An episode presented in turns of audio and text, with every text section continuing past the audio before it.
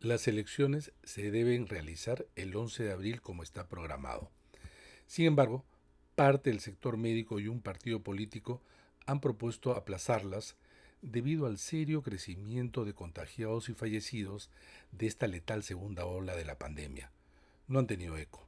No falta razón, pues aún falta tiempo y por ahora un debate podría crear no solo incertidumbre, sino un mensaje desalentador para el elector. Pero el problema es que discutir un tema de esta naturaleza es sumamente complicado. Si en democracia había algo escrito sobre piedra, era la fecha de las elecciones. Todo se podía cambiar, menos esa fecha que era una suerte de hito político que permitía el fin y el inicio de un mandato representativo. En el Perú, en más de medio siglo, solo ocurrió bajo gobiernos autoritarios. En 1978, debido a un paro nacional, los militares postergaron varias semanas las elecciones a una asamblea constituyente y en 1992 Alberto Fujimori hizo lo propio con las elecciones municipales por el intento de golpe del general Jaime Salinas Cedó. En estas mismas columnas, en el diario El Comercio, en abril del año 2020, planteábamos modificar el cronograma electoral, pero bajo una consideración fundamental, que el 28 de julio se realice indefectiblemente el cambio de mando.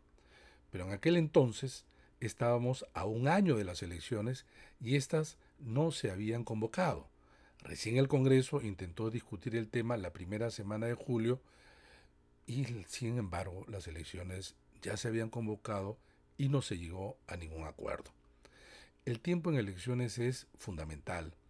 Partidos y candidatos articulan y desarrollan estrategias de diverso tipo para ganar el poder.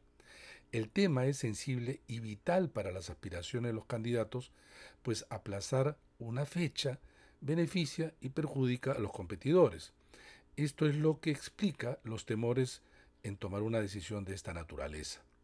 En el caso del gobierno, que no puede modificar la fecha, solo lo puede hacer el Congreso, está atrapado entre el dilema de callar a pesar de la información que pueda recibir sobre el crecimiento letal de la pandemia, o proponer la postergación de las elecciones con la crítica que le sobrevendrá de querer permanecer en el poder. Pero esta medida, que igual ronda en diversas organizaciones políticas, no deja de crear incentivos y desincentivos. Por ejemplo, pueden verse perjudicados quienes son claros aspirantes a pasar a la segunda vuelta electoral. Para ellos, mientras más pronto se realicen las elecciones, tanto mejor. En cambio, a los que creen o consideran que a más tiempo, mejor para crecer y que los mejor posicionados caigan, una postergación le favorecería. En consecuencia, para la mayoría de los partidos, que en estos días invocan unos por la protección de la salud y otros por la democracia y sus principios, se trata de retóricas fingidas que encubren realmente intereses. En los países en que se aplazaron las elecciones, como Bolivia y Chile en esta región, la medida fue la consecuencia, la única manera, de un amplio acuerdo político. Estas se realizaron en los meses en que la pandemia había descendido.